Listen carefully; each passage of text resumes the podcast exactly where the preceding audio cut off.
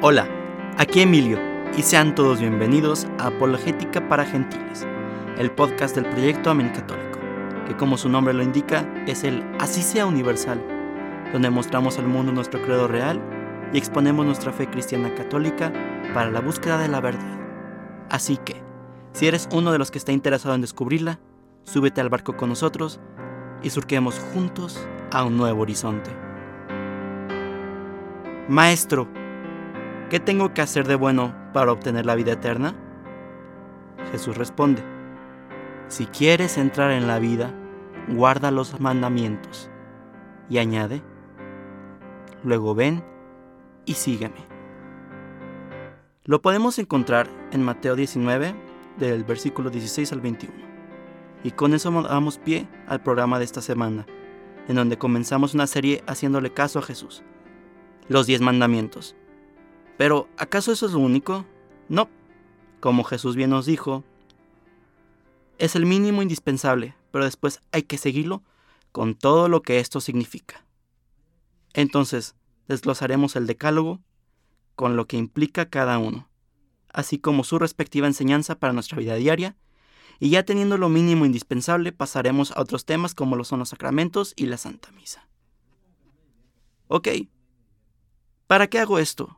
¿Yo qué gano con todo esto? ¿Por qué me ponen tantas prohibiciones? ¿Por qué no me dejan ser libre? ¿Por qué yo debería seguir al pie de la letra todos y cada uno de estos mandamientos? Dios precisamente hace eso para nuestra libertad. Esto no es sencillo de comprender. Para muchos, esto puede ser algo brutalmente maravilloso y asombroso, y para otros un baldazo de agua fría. Tras la caída del hombre en el pecado, Dios no quiere alejarse de la humanidad, y por eso manda a su Hijo a redimirnos. ¿Pero qué es redimirnos? La RAE lo define como rescatar o sacar de la esclavitud al cautivo mediante precio. ¿Y qué precio fue ese? Su sangre, su vida. Pongamos esto en contexto. Si ofendemos a una persona de un alto cargo, pongamos así, el presidente. Se hace mucho en redes sociales, lo cual no está bien, pero imaginemos que lo ofendemos en su cara. ¿Qué tendríamos que hacer para disculparnos? ¿No sería lo mismo que si ofendemos a nuestro hermano en su cara, nuestro hermano de sangre? Nuestro hermano le pedimos una disculpa, le compramos un chocolate si quiere, y nos disculpará.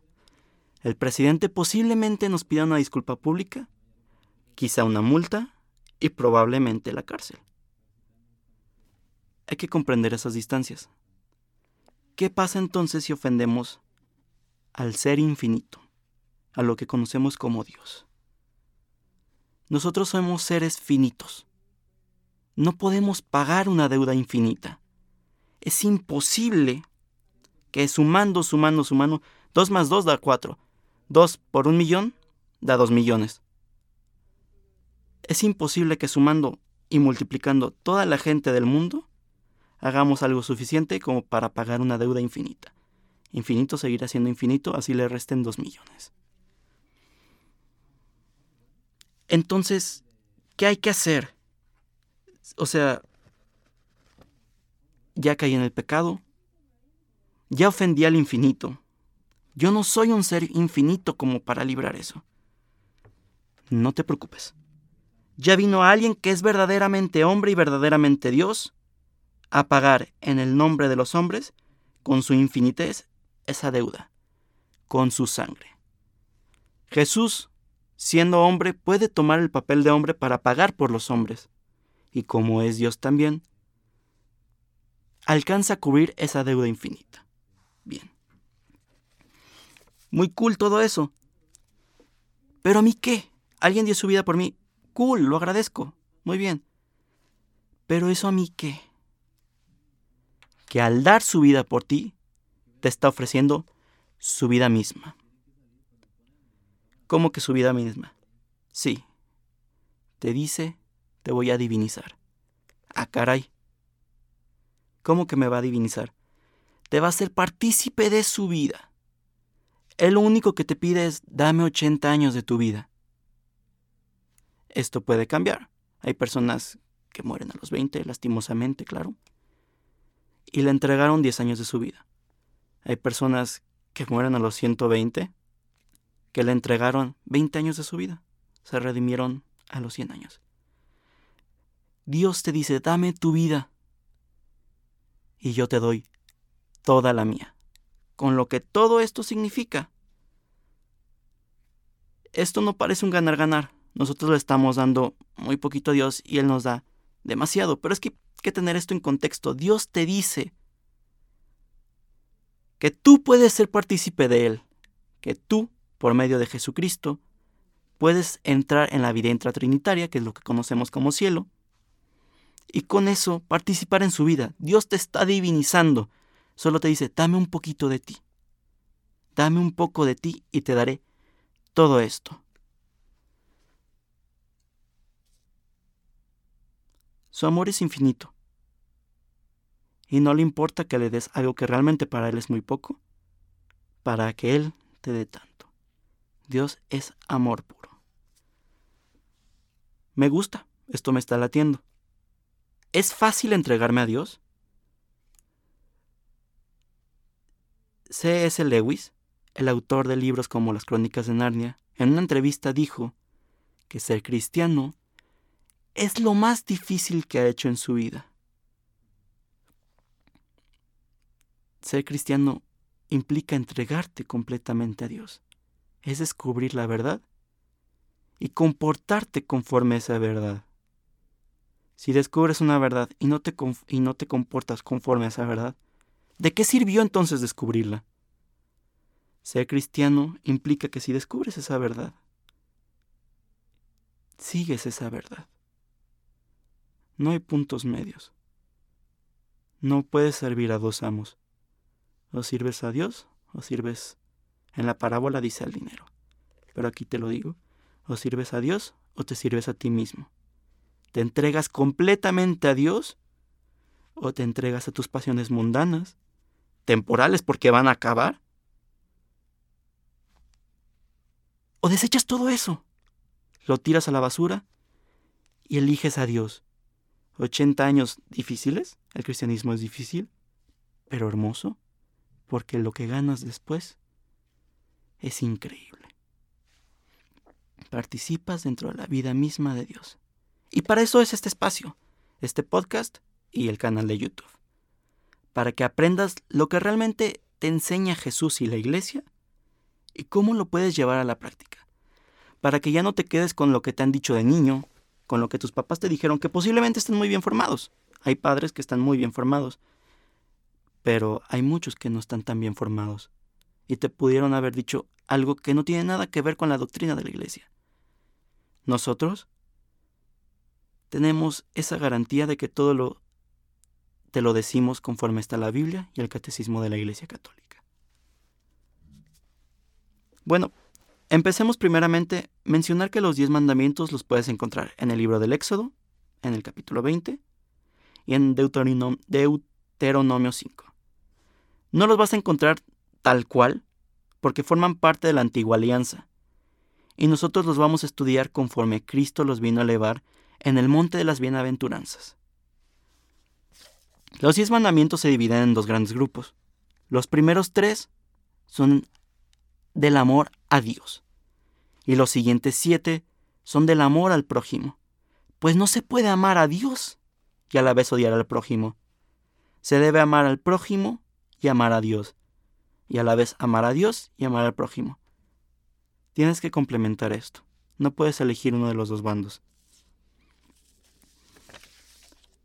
Llegamos al tema de hoy, el primer mandamiento. Amarás a Dios sobre todas las cosas Dios nos amó primero y nos ha creado para que le amemos. La finalidad del hombre es ser feliz. ¿Cómo puedo ser feliz? Estar en comunión con Dios.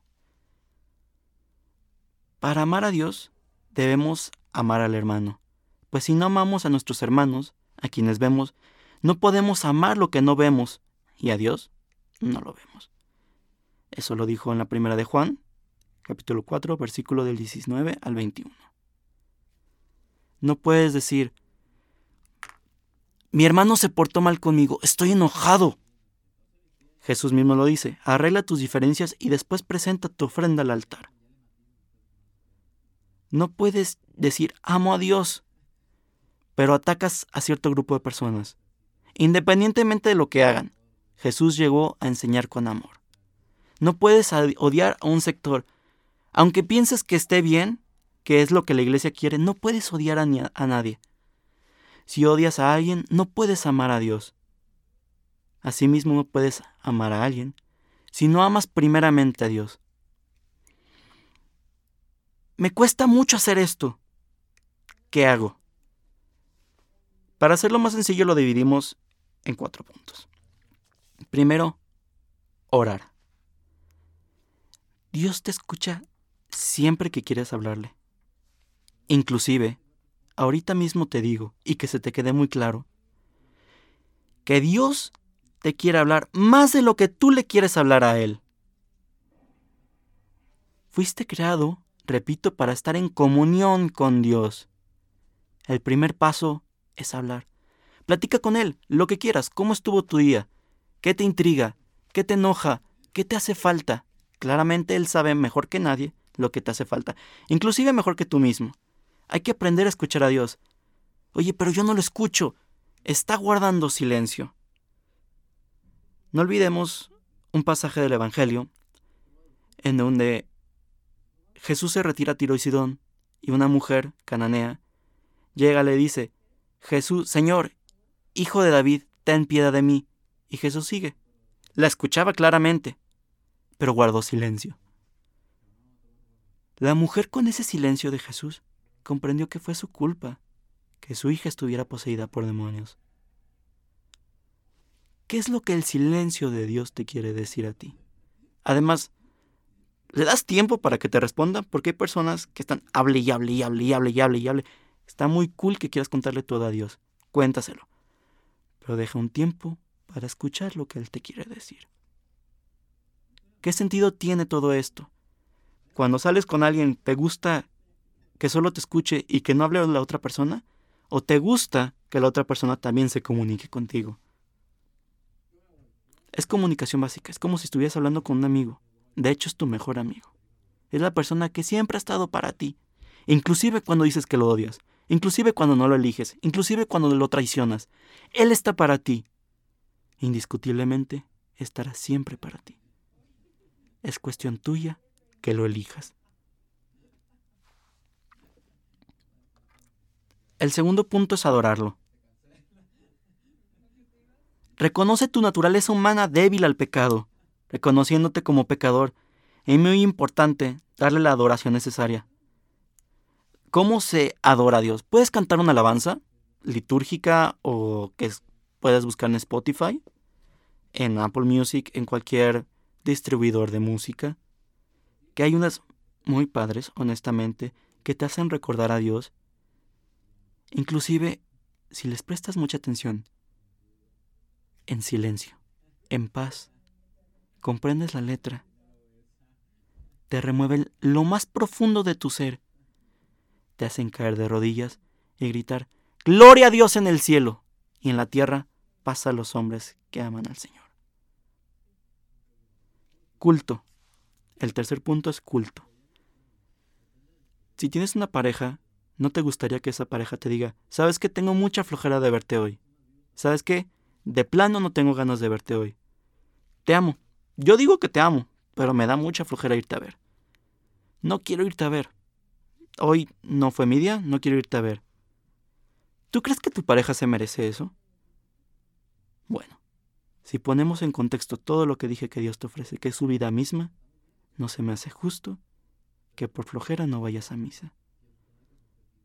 Si te ofrece tanto, ¿por qué no darle una hora a la semana Claro, con las respectivas oraciones diarias, porque orar, ¿cada cuánto hablas con tu mejor amigo? ¿Una vez al mes? Creo que no es tu mejor amigo entonces. Es mejor que le hables todos los días, 30 minutos, lo que quieras, pero habla con él, porque poco a poco eso va a ir creciendo. Tú solito lo vas a ir queriendo crecer. Así que una hora a la semana de misa no es mucho. Dios te lo pide porque es un encuentro con Él mismo. Vas a vivir con Él su propio sacrificio. Vas a estar con María a los pies de la cruz de Jesús. Y después lo recibes resucitado en Santa Comunión. Cristo está ahí, en ese pan. La transustanciación nos dice que ese ya no es pan, es el cuerpo de nuestro Señor Jesucristo.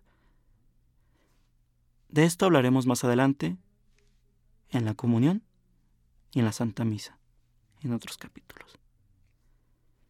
Ser cristiano es tener una relación viva con Jesús.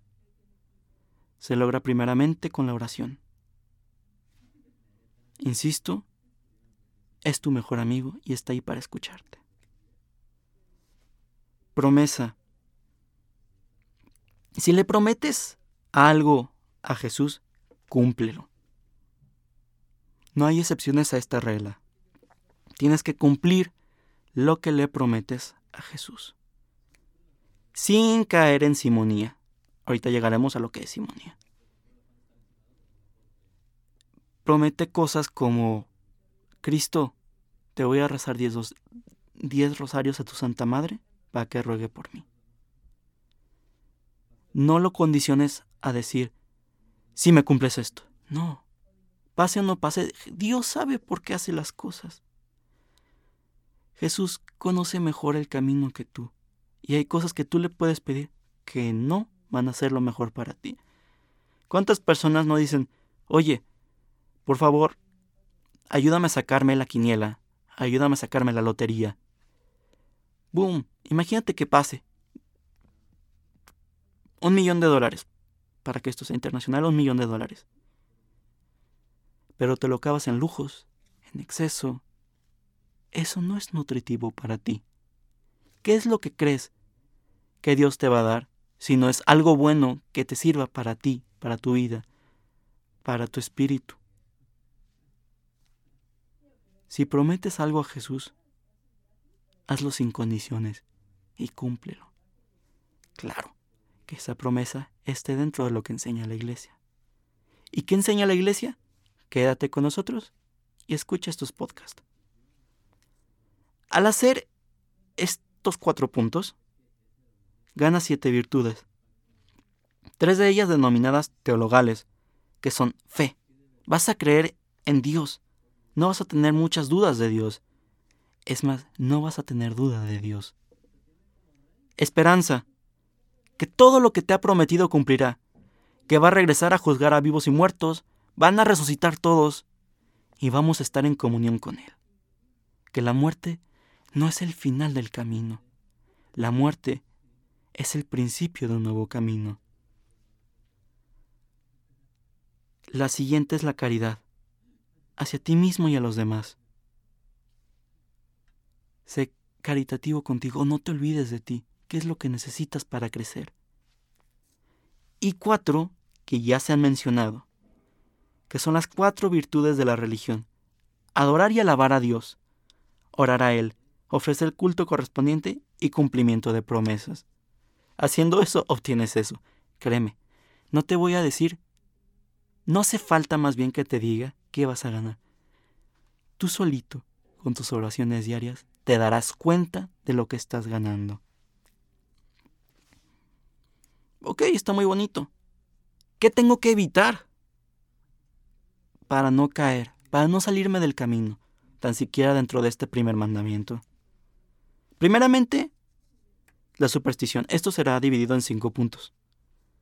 el primer punto es la superstición. No puedes creer en falsos dioses cuando solo hay uno. Metafísicamente es imposible que exista más de un primer motor, porque algo tiene que mover otra cosa para que esa cosa se mueva. Suena muy raro quizá, pero pongamos un ejemplo de la locomotora. Si llegas a un cruce de tren y ves que hay vagones, vagones, vagones, vagones, vagones, vagones, que están pasando cientos, miles si quieres de vagones, sabes que hay una locomotora que mueve todo eso. ¿Pueden haber dos locomotoras ahí? No, no irían a la misma dirección. Hay un primer motor. No puedes creer en falsos dioses y esto se llama idolatría. Tampoco puedes caer en adivinación. Las cartas, los horóscopos. En primera, eso se me hace muy poco realista. Muchas de esas personas lo único que quieren es sacarte dinero, que eso ya es otra cosa diferente, pero no creas en eso porque estás creyendo en otros poderes que no son de Dios. Y magia. Repito, este poder no es de Dios. Él no actuaría por medio de la magia, por más que te intenten decir mil cosas. La iglesia y Jesús te dice, por magia yo no actúo. El siguiente punto es contra la fe, como caer en duda voluntaria, que es decir, dudar acerca de la existencia de Dios, pero porque tú quieres dudar de ella, porque es muy diferente de, chales, ¿esto será verdad o no será verdad? Porque la duda es la forma más fácil de eliminar la verdad de tu vida. Si dudas, no te pones a investigar acerca de la verdad, porque tomar esa verdad implica seguirla tal cual como ya se ha mencionado en este mismo podcast. Dudar de la existencia de Dios, porque tú quieres dudar, es un pecado grave contra el primer mandamiento. El ateísmo, por lo mismo, es pecado contra el primer mandamiento. Si dudas porque nadie te lo ha explicado, investiga por ti mismo. Hay muchas fuentes. Síguenos. Nosotros te diremos por qué creer en Dios. La apostasía. Tener fe y dejarla, como nuestros hermanos separados que se encuentran en apostasía. Cambiar de fe porque muchas veces tristemente es por conveniencia. No me conviene seguir lo que esta iglesia dice, pero por condiciones humanas, no me conviene. Me voy a otra que medio me permita lo que yo quiero hacer. Vaya, es una apostasía muy grande. Cisma, que es dejar a un lado la autoridad del Vaticano. Por ejemplo, un obispo que ordena a otro obispo sin la autoridad del vicario de Cristo, que es el Papa.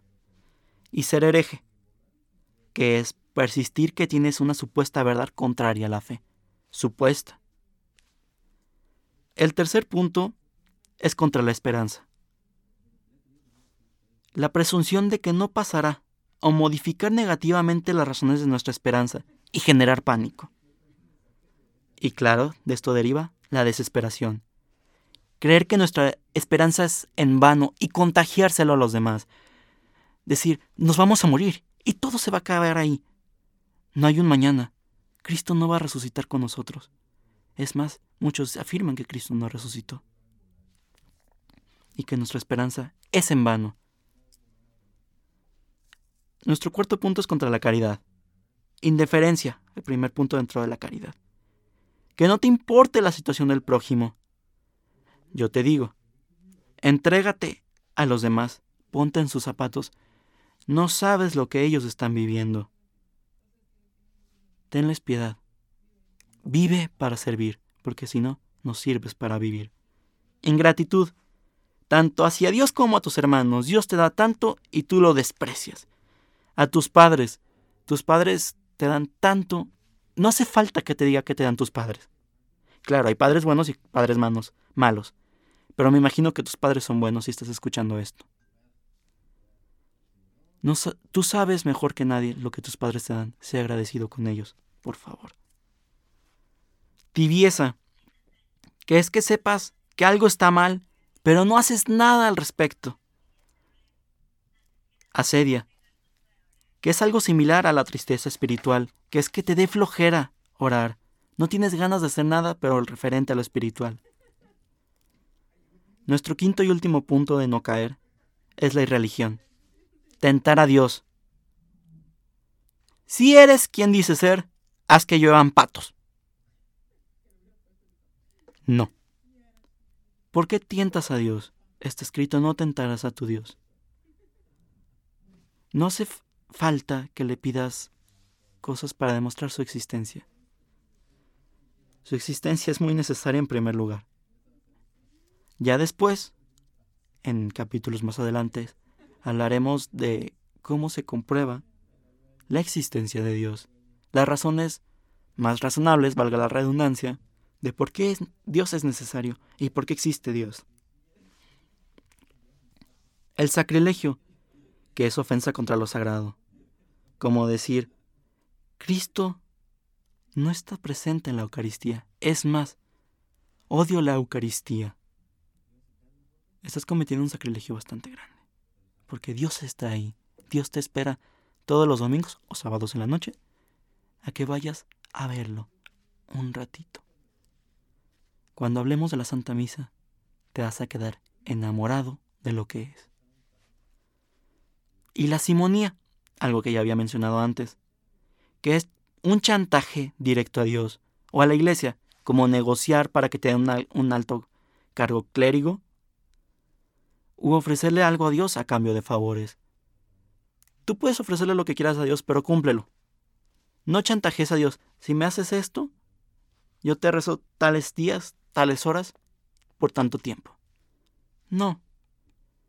Promesa que le hagas a Dios, promesa que le tienes que cumplir. ¿Cumples tu promesa a tu novia? ¿Cumples tu promesa a tu madre o a tu padre? ¿Cumples tus promesas a tus hermanos? Si no lo haces, empieza por ti. Y ya después, llegas a Dios y le cumples todo lo que le has prometido. Yo soy Emilio Valdés y los invito a que nos sigan escuchando. Suscríbanse y sigan nuestras redes sociales, donde subimos la reflexión diaria del Evangelio. En Instagram nos pueden encontrar como Amén Católico, en Facebook como Amén Católico y en YouTube como Amén Católico. Agradezco al Padre y al Dr. Tadeo López, quien proporcionó el material y supervisó el capítulo, así como a Cabina por el Tiempo y a Maya Ruiz por la producción dentro de Cabina. Bendiciones.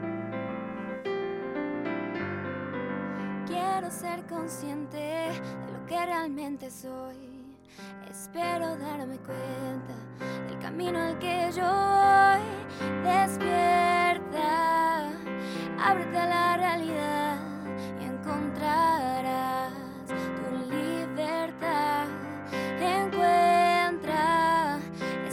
solo hay que buscar y así llegar a la felicidad.